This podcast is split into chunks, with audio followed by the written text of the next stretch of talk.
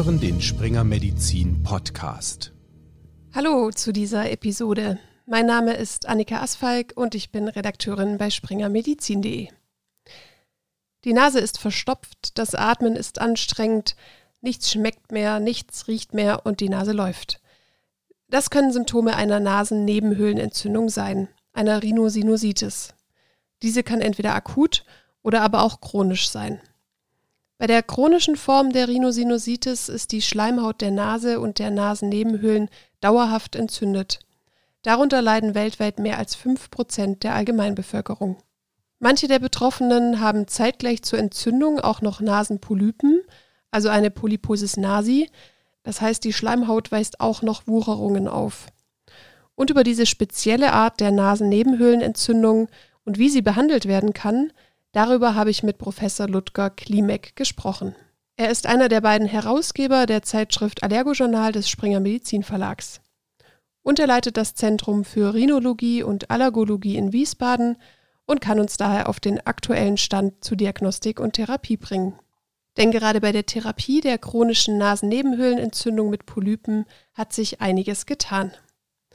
Doch bevor wir über Therapie gesprochen haben, wollte ich erstmal etwas zur Diagnostik wissen. Hallo, Professor Klimek. Ja, es geht ja heute um die chronische Rhinosinusitis, speziell dann nachher mit Polypen, aber erstmal so ein bisschen zum Einstieg, ähm, ein bisschen was auch zur Diagnostik. Also wenn jetzt eine Patientin oder ein Patient mit klassischen Symptomen in die, sagen wir mal, Allgemeinarztpraxis oder auch zum HNO-Arzt kommt, was sollte denn abgeklärt werden, gerade im Hinblick auf eine mögliche Chronifizierung?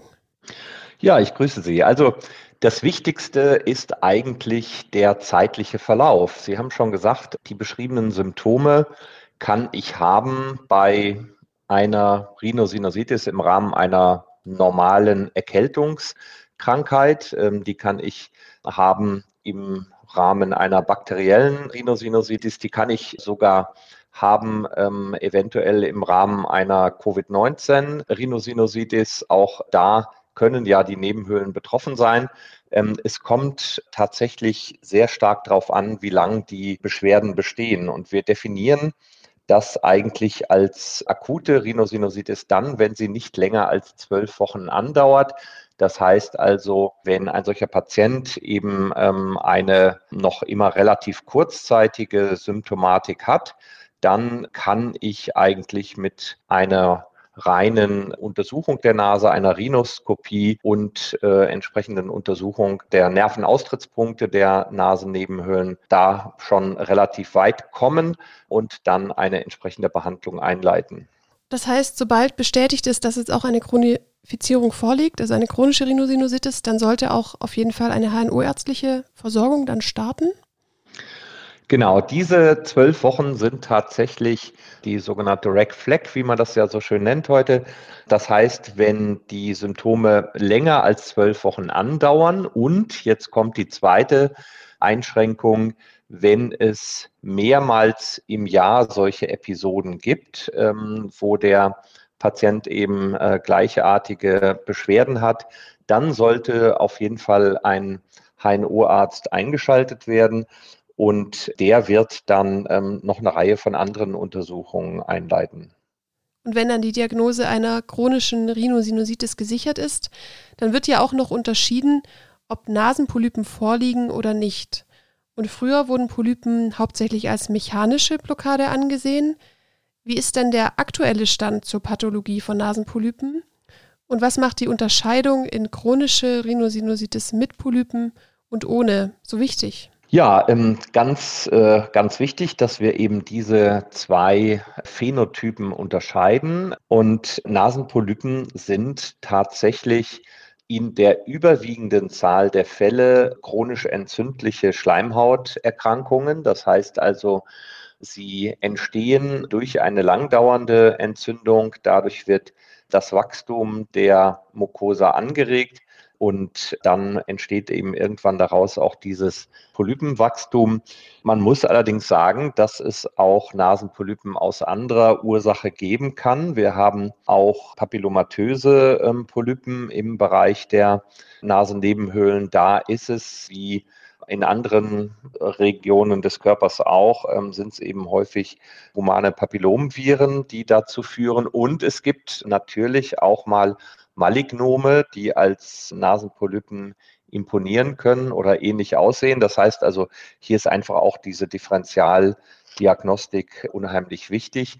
Der Unterschied zwischen der polypösen und der nicht polypösen chronischen Rhinosinusitis besteht häufig in der Ursache der Entzündung, in der Art der Entzündung, während es eben bei der nicht polypösen Rhinosinusitis zum Beispiel häufige bakterielle ähm, Infekte sind, die zu einer Chronifizierung führen, ist die polypöse Pansinusitis meist geprägt von einer sogenannten T2-Inflammation. Also da ist ein echtes immunologisches Problem vorhanden, ähnlich wie bei einer Erkrankung aus dem rheumatoiden Formkreis oder ähnlichen.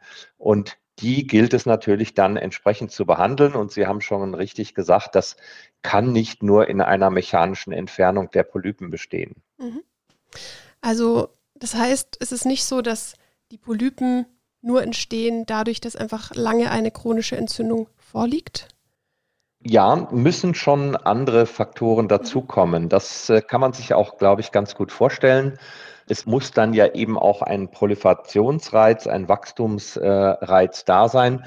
Und das kennen wir ja in, an anderen Schleimhäuten auch, dass es beispielsweise im Gastrointestinaltrakt ja durchaus Situationen gibt, wo eben es ähm, eher beispielsweise ulzerierende Entzündungen ähm, an der Darmschleimhaut gibt und eben auch andere, wo es dann eben zur Polypenbildung kommt. Und ähnlich ist es in den Nasennebenhöhlen auch. Und was ist dann der erste Therapieversuch, wenn eine chronische Rhinosinusitis mit Nasenpolypen vorliegt?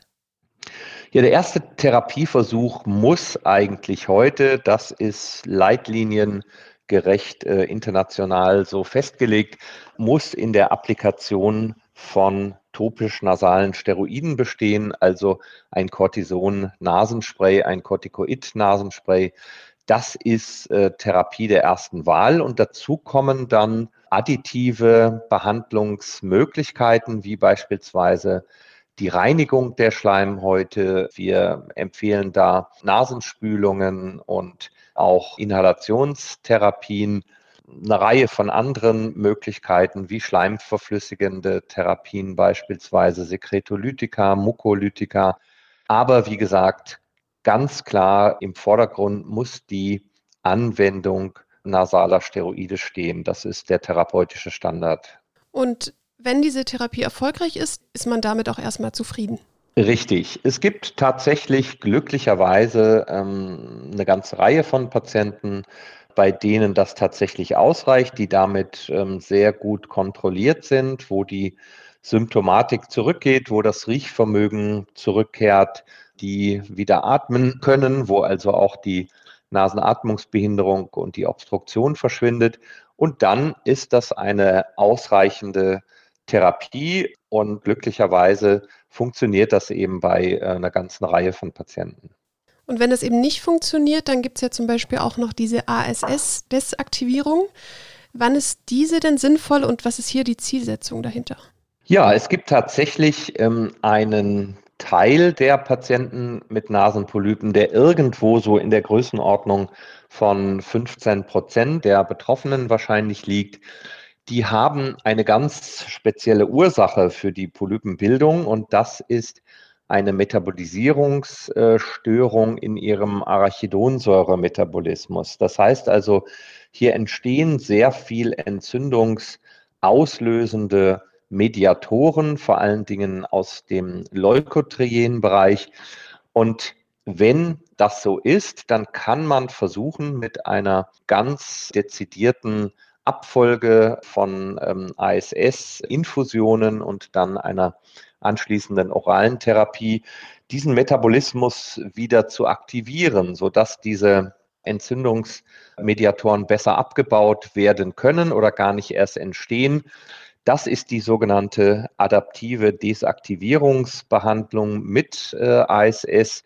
Und äh, sie ist durchaus äh, sehr erfolgreich für einen Teil, wie gesagt, der Polypenpatienten, diese knapp 15 Prozent, die dann häufig auch ein Asthma bronchiale haben. Und bei diesen Patienten sollte man das auf jeden Fall versuchen, weil das tatsächlich auch eine sehr nachhaltige Behandlungsmöglichkeit ist. Wie gesagt, wenn die richtigen Patienten ausgewählt werden. Und wie wählt man diese aus? Ja, es gibt ähm, verschiedene Provokationstests mit ASS und auch ähm, Labordiagnostik, wo diese gerade genannten Metabolisierungsstörungen untersucht werden. Und wenn man das findet, dann besteht tatsächlich ein guter Anhalt dafür, dass der Patient von einer solchen ASS-Desaktivierung profitieren wird. Mhm. Also es reicht nicht zu sagen, das haben Sie eine ASS-Unverträglichkeit, da muss schon etwas mehr passieren. Ja, das äh, würde uns äh, tatsächlich nicht reichen, weil die Behandlung ist schon ähm, relativ aufwendig. Wir wissen ja, dass viele Patienten nicht steroidale Antiphlogistika äh, wie ASS auch aus anderen Gründen nicht vertragen, weil sie einen empfindlichen Magen haben und ähnliches. Und deswegen brauchen wir da schon eine dezidierte Diagnostik. Aber es ist ein erster Hinweis. Das ist auf jeden Fall ähm, ein erster Hinweis, genau. Und gerade bei diesen Patienten, die das angeben, sollten wir ähm, natürlich dann danach suchen, aber eben auch bei den sehr schwer erkrankten Polyposis-Patienten, wie gesagt, die häufig dann, das ist in mehr als 80 Prozent der Fälle, so häufig in Kombination dann noch eine Asthma bronchiale haben. Dann gibt es ja auch noch die Option, eine Operation durchzuführen. Wann ist das denn sinnvoll und was verspricht man sich davon? Tja, die Operation ist natürlich zunächst mal mechanistisch gedacht, aber eben auch mechanisch sinnvoll, weil häufig durch die Polypenbildung ein Circulus viciosus eintritt, bei dem der mangelnde Abfluss von Entzündungssekret, auch die mangelnde Belüftung der Nasennebenhöhlen dann wieder ein Stimulus für eine weitere Polypenbildung ist. Das natürlich muss man unterbrechen und dann, wenn die anderen genannten Therapieversuche gemacht sind, dann ist es auch sinnvoll, an eine Operation zu denken. Und dabei werden eben die Polypen entfernt. Es wird die erkrankte Schleimhaut entfernt, dadurch natürlich auch die Entzündungsursache zunächst einmal das Problem ist nur, dass in vielen Fällen die Polypen dann doch wieder nachwachsen, wenn das eigentliche immunologische Problem der Schleimhaut nicht gelöst ist. Und in wie vielen Fällen passiert das denn, dass die Polypen nach einer Operation wieder auftreten? Das ist, wenn man es auf die Gesamtzahl der Fälle betrachtet, sind es ungefähr knapp die Hälfte, bei denen es äh, zu Rezidiven kommt. Mhm. Bei den besonders schwer Betroffenen, die Patienten, die wir heute als ähm, schwere chronische Rhinosinusitis definieren, da sind es leider über 85 Prozent, bei denen die Polypen nachwachsen. Das heißt also, es gibt tatsächlich eine gewisse Gruppe von Patienten, denen ich mit der Operation relativ gut helfen kann und auch mit relativ hoher Wahrscheinlichkeit aber leider eben auch eine andere Gruppe, wo eigentlich das Rezidiv schon mehr oder weniger vorprogrammiert ist. Und jetzt zu all diesen Therapien, die wir besprochen haben, es gibt noch ein paar mehr, die würde ich jetzt hier erstmal auslassen. Was sind hier denn häufige Fehler, die sich negativ auf den Krankheitsverlauf auswirken können? Ja, man muss ganz klar sagen, ein, einer der häufigsten Fehler ist die inkonsequente Anwendung von Cortison-Nasensprays, von nasalen Steroiden. Das äh, sehen wir immer wieder, dass die Patienten sagen, ja, es hat mir geholfen und deswegen habe ich es dann wieder weggelassen. Warum soll ich was nehmen, wenn es mir gut geht? Und bei dieser chronischen Form der Erkrankung ist das aber leider dann meistens die Eröffnung für das entsprechende Rezidiv oder führt sogar dazu, dass irgendwann dann diese Sprays eben nicht mehr helfen können, weil der Zugang zu den Nebenhöhlen auch entsprechend zuwuchert. Und wenn das der Fall ist, kommt das Nasenspray natürlich nicht mehr dahin, wo es wirken sollte. Das heißt, hier hätte vielleicht eine konsequente Behandlung diese äh, Entwicklung verhindert, was natürlich durch äh, häufige Therapieunterbrechungen dann unmöglich gemacht wird. Das, darüber muss man die Patienten aufklären und dann kann man eben bei einem Teil der Patienten diese Situation verhindern. Wie gesagt, leider nicht bei allen, das äh, muss man auch sagen. Aber gerade wenn eine solche chronische Sinusitis am Anfang diagnostiziert wurde, die Behandlung begonnen wurde, dann ist es ganz wichtig, dass sie wirklich konsequent stattfindet. Mhm.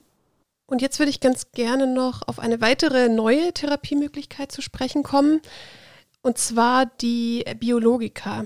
Wann werden diese denn eingesetzt und wo setzen sie an?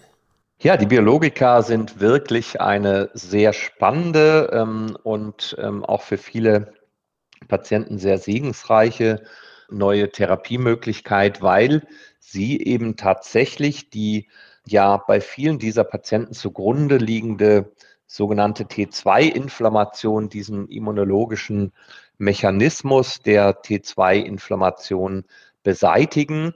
Und es gibt jetzt unterschiedliche Biologika, die auf verschiedene Art und Weise eingreifen. Ähm, die zwei für Nasenpolypen in Deutschland zugelassenen Biologika wirken einmal direkt auf die Zellen, die die T2-Inflammation auslösen, indem sie Interleukin 4 und Interleukin 13 hemmen. Und ein anderes ist ein Anti-IgE-Biologikum, was, wie wir wissen, auch bei vielen Patienten ähm, eine bedeutsame Rolle spielt. Es sind aber weitere in sehr weiten Phasen der klinischen Prüfung schon, sodass wir wahrscheinlich sogar schon in diesem Jahr noch auch Anti-Interleukin 5 gerichtete, also gegen die eosinophilen Bildung und Aktivierung gerichtete Biologika für Nasenpolypen zugelassen bekommen. Und damit haben wir nun erstmals die Möglichkeit, die immunologische Situation, die zur Polypenbildung führt, nachhaltig zu verändern. Und das ist etwas, was wir bislang eigentlich noch nie konnten und das mit sehr gut verträglichen Präparaten, die auch für die Langzeittherapie geeignet sind. Also diese Therapien müssen dann dauerhaft eingenommen werden? Diese Therapien müssen tatsächlich zunächst mal dauerhaft ähm, eingesetzt werden. Das ist bei einer chronischen Erkrankung auch verständlich. Wir kennen allerdings inzwischen, ähm, wo wir ja schon einige Jahre Erfahrung haben, auch Patienten, die nach einer konsequent durchgeführten Behandlung dann wirklich auch polypenfrei sind und wirklich auch dann die Behandlung beenden können. Aber man muss natürlich sagen, wie das sich dann über 10, 15, 20 Jahre verhält, das wissen wir eben noch nicht, weil so lang sind einfach diese Biologika noch nicht zugelassen für Polypen. Und aktuell sind diese Biologika ja empfohlen in den Leitlinien, sie dann einzusetzen, wenn alle bisherigen Therapieversuche erfolglos waren. Warum werden sie denn nicht früher eingesetzt?